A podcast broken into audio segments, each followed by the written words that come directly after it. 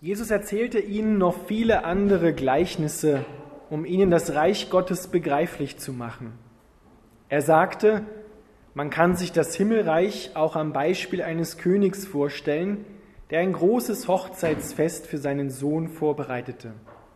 Viele Gäste waren eingeladen, und als alles fertig war, schickte er seine Diener, um ihnen zu sagen, dass es Zeit wäre zu kommen. Doch keiner wollte kommen.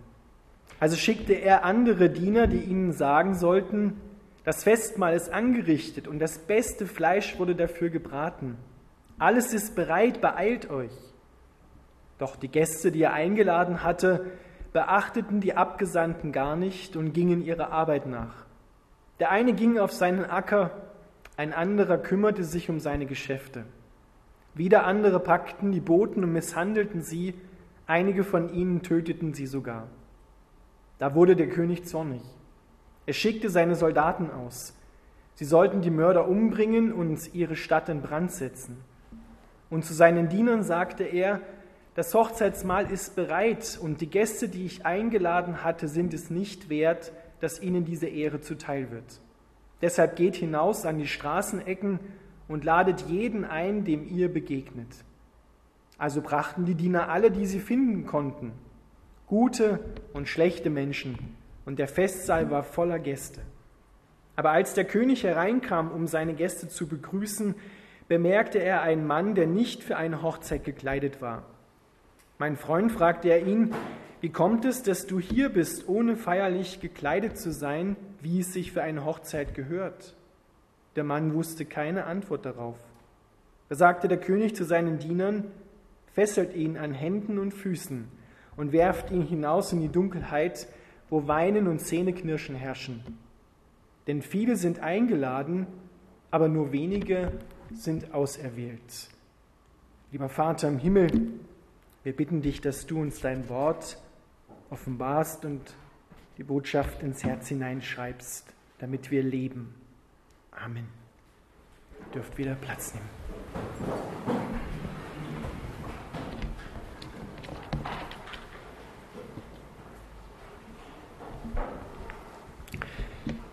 Liebe Gemeinde, Jesus erzählt ein Gleichnis vom Reich Gottes, vom Himmelreich Gottes, so wie es bei Gott ist und was Gott möchte. Er sagt, man kann sich das Himmelreich am Beispiel eines Königs vorstellen, der ein Hochzeitsfest für seinen Sohn vorbereitete. Liebe Gemeinde, und darum geht es. Es geht Gott um die Ehre seines Sohnes. Es geht Gott um die Ehre von Jesus Christus, dass Jesus Christus verherrlicht wird dass er gefeiert wird, dass er hell strahlt. Deshalb organisiert er ihm ein Fest. Und ein Hochzeitsfest, das drückt am besten aus, was die Stimmung im Reich Gottes ist. Freude. Freude, das ist das Gefühl, wenn wir an das Reich Gottes denken. Freude aneinander, Freude, wenn wir Jesus Christus sehen, wenn wir ihn in seiner Herrlichkeit sehen und gemeinsam Gott dafür danken, was er alles Gutes und nur Gutes in Jesus Christus gemacht hat. Und zu diesem Fest sagt Gott, da will ich die Menschen einladen. Und diese Einladung erging zuallererst an sein Volk Israel, an die Juden. Diese Einladung wurde ihnen überbracht durch Johannes den Täufer und durch die Jünger von Jesus Christus. Das sind die Diener, die hier zuerst erwähnt werden. Schickte er seine Diener, um ihnen zu sagen, dass es Zeit wäre zu kommen. Kehrt um, denn das Himmelreich ist nahe herbeigekommen. So beginnt Johannes der Täufer seine Predigt. So beginnt Jesus sein öffentliches Wirken. Kehrt um, denn das Himmelreich, Gott, dieses Fest ist nahe herbeigekommen. Es ist Zeit, umzukehren. Doch Matthäus schreibt in seinem Evangelium, doch keiner wollte kommen. Ein paar wenige, die Jünger. Ein paar wenige sind gekommen. Aber die breite Masse, die Gott eingeladen hat, keiner wollte kommen. Keiner wollte sich einladen lassen. Keiner hat die Einladung angenommen. Und keiner hat sich auch oder nicht einmal dafür entschuldigt, die Einladung nicht anzunehmen. Sie haben einfach so weitergemacht wie bisher. Sie haben Gott und seine Einladung ignoriert. Der eine ist auf den Acker gegangen, der andere ist seinen Geschäften nachgegangen. Alltag. Alles ist wichtiger als Gott und sein Hochzeitsfest. Das war nicht nur damals so, sondern es ist auch heute so. Denn die Einladung, werden wir noch hören, die spricht Gott immer noch aus. Zu kommen. Kommt her zu mir. Alle, die ihr mühselig und beladen seid, ich will eure Belastung nehmen und will euch erquicken. Das heißt, ich will euch neue Freude schenken. Ich will euch Leben schenken, das ihr nicht habt, sondern das ihr nur in mir und mit mir bekommt. Also schickte Gott andere Diener aus und bringt eine neue Einladung. Stellt euch mal vor, versetzt euch mal in die Lage hinein, du hast alles vorbereitet. Zu einem wunderbaren Fest, hast eingekauft, hast alles schön gedeckt, gerade jetzt so vielleicht im Sommer eine herrliche Gartentafel gemacht. Und schickst Einladungen aus. Und keiner kommt. Du hörst nicht einmal, warum nicht oder erfährst es vielleicht nie. Keiner kommt. Die Plätze bleiben leer. Die ganze Tafel ist leer, du stehst alleine da. Gott erneuert die Einladung. Er schickt wieder Diener aus.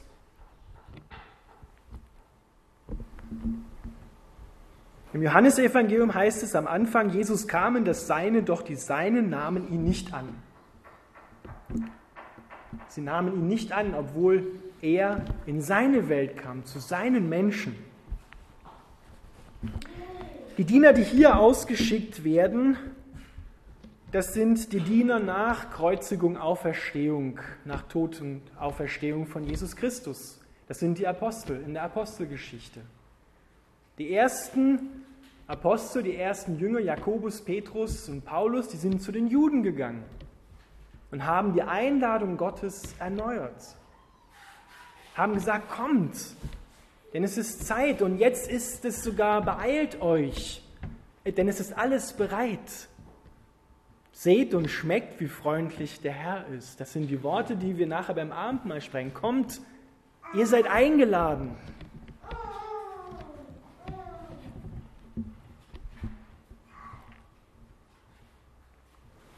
Der eine ging auf seinen Acker, heißt da, der andere kümmerte sich um seine Geschäfte, wahrscheinlich die ersten auch, das vorhin schon gesagt.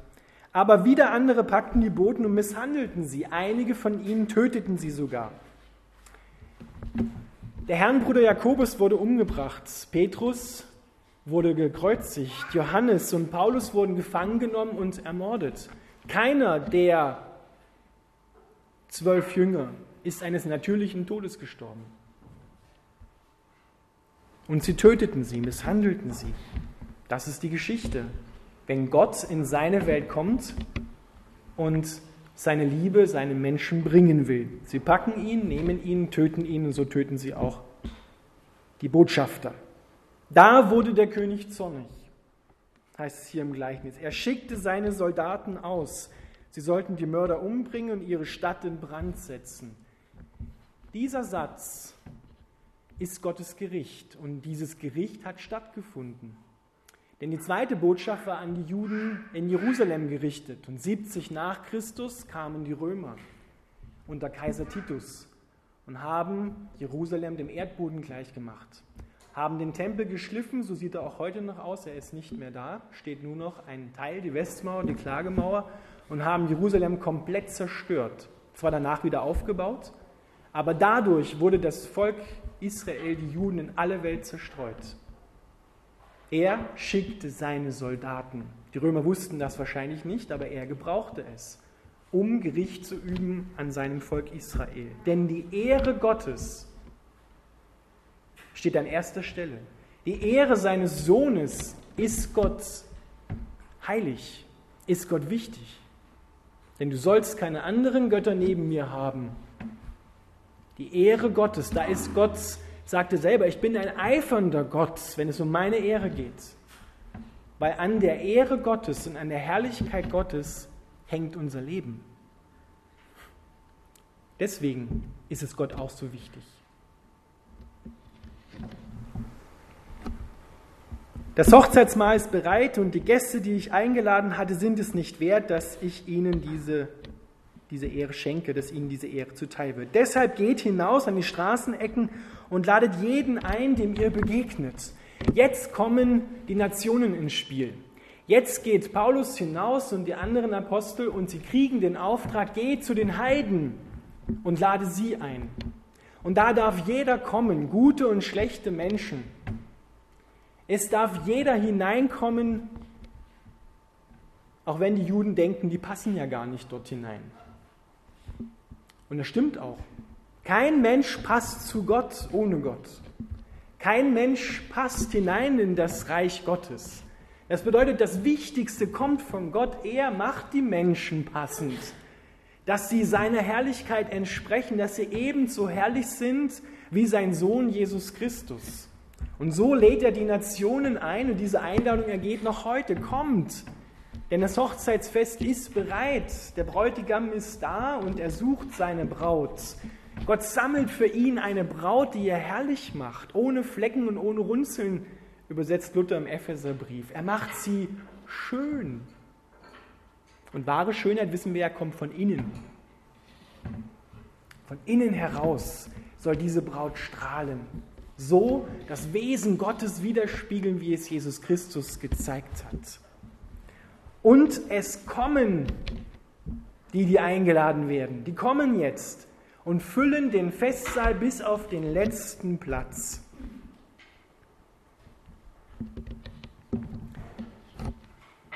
Schauen wir noch einmal auf das Wesen Gottes. Gott ist nicht gleich eingeschnappt, sondern er gibt erneut eine Einladung heraus, obwohl er missachtet wird. Die Gleichgültigkeit beantwortet Gott nicht, da reagiert er nicht drauf. Aber wenn seine Boten getötet werden, misshandelt werden, darauf reagiert Gott.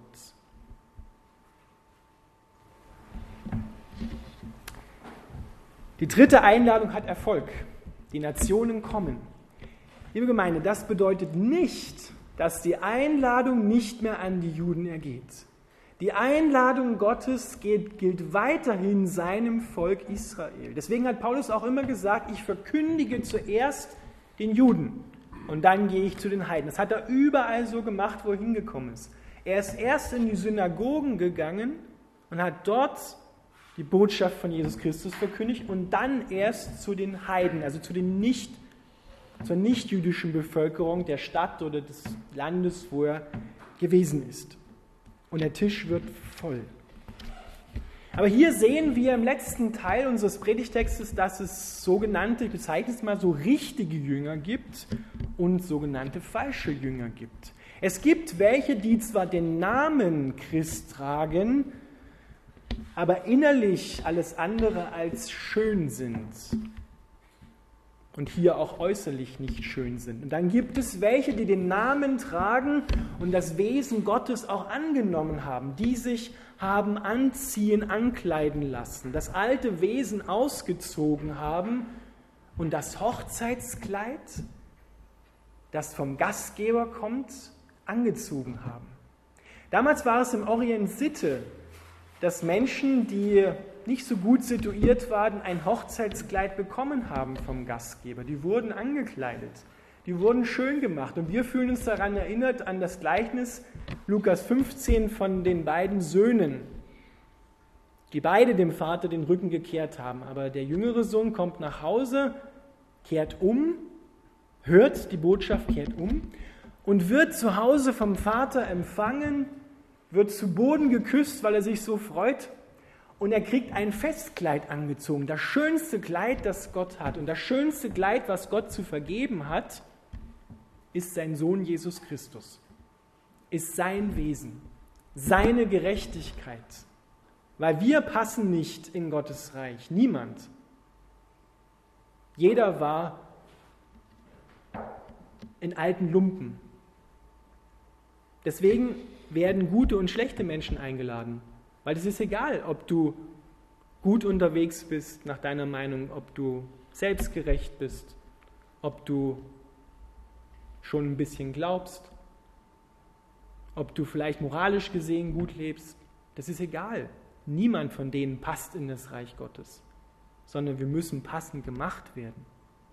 Du bist erwählt, du bist eingeladen,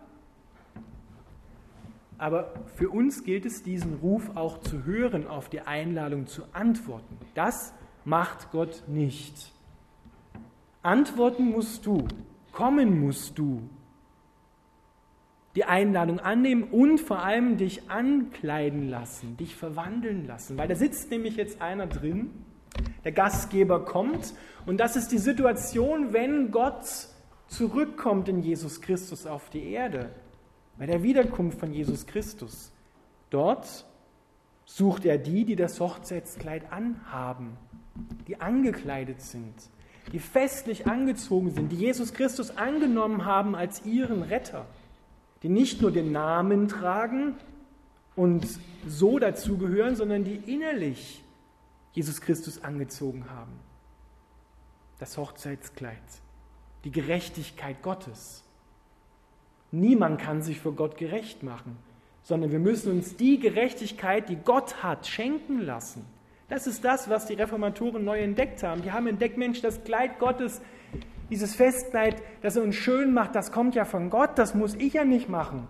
Ich muss mich ja gar nicht schön machen. Das kann ich auch nicht. Denn Gott zieht dich an.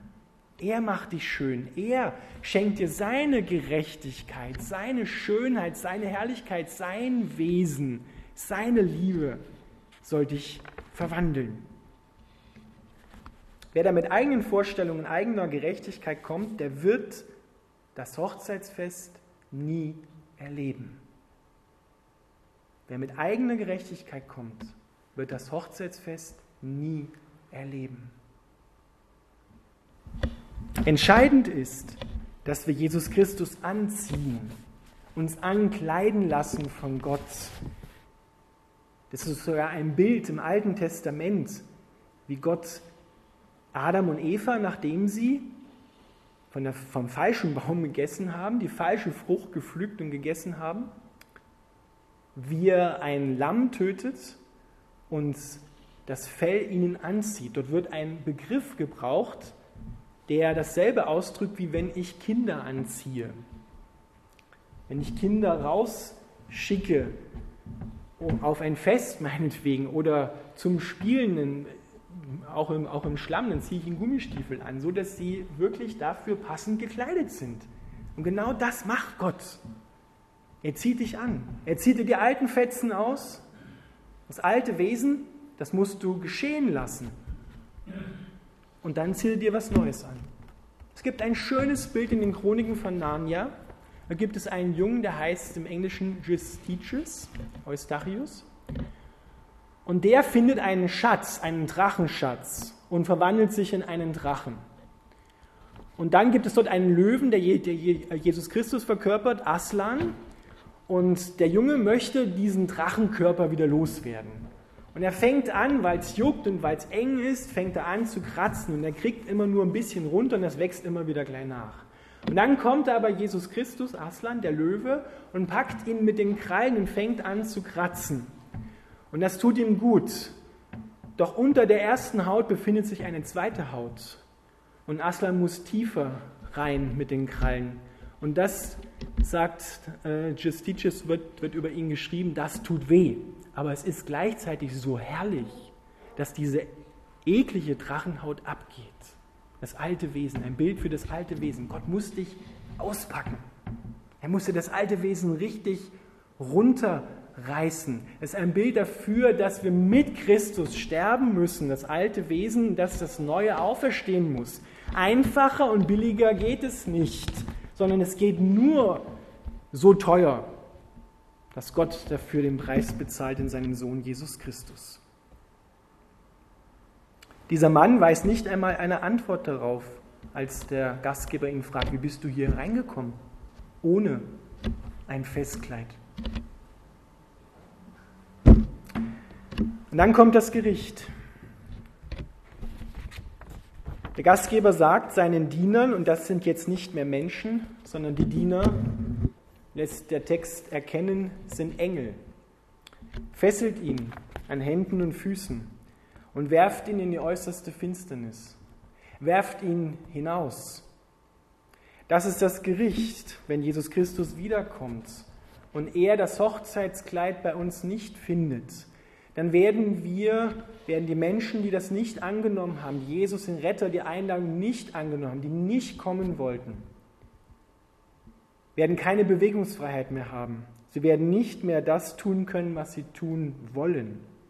Sie werden nicht vernichtet, sondern sie existieren weiter.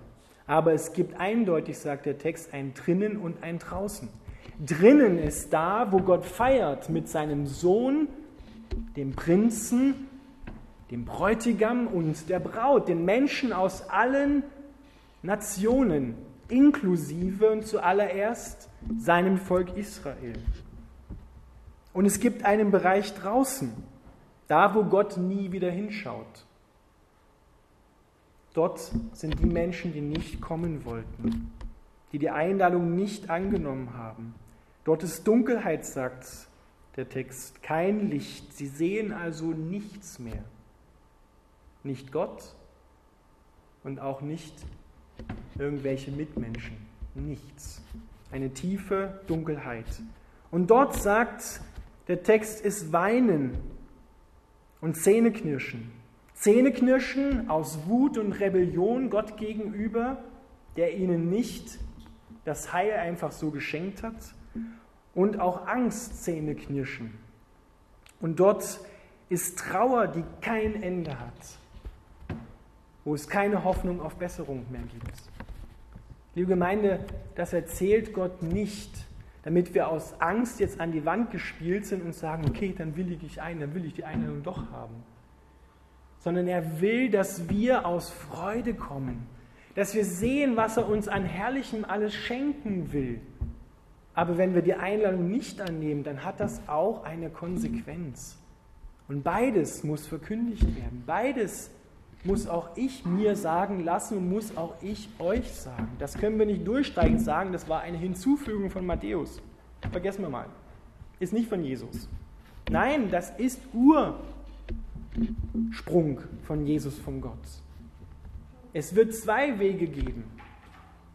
Einen, der in den Festsaal führt, wo ein Prophet mal gesehen hat, dass da heute schon Namen an den, an den Stühlen dran stehen, die, die Gott erwählt hat und die einwilligen werden, weil er, das ist keine Vorherbestimmung, wo niemand mehr auskommt, sondern er überblickt Anfang und Ende, Ewigkeit. Er weiß also schon, wer einwilligen wird.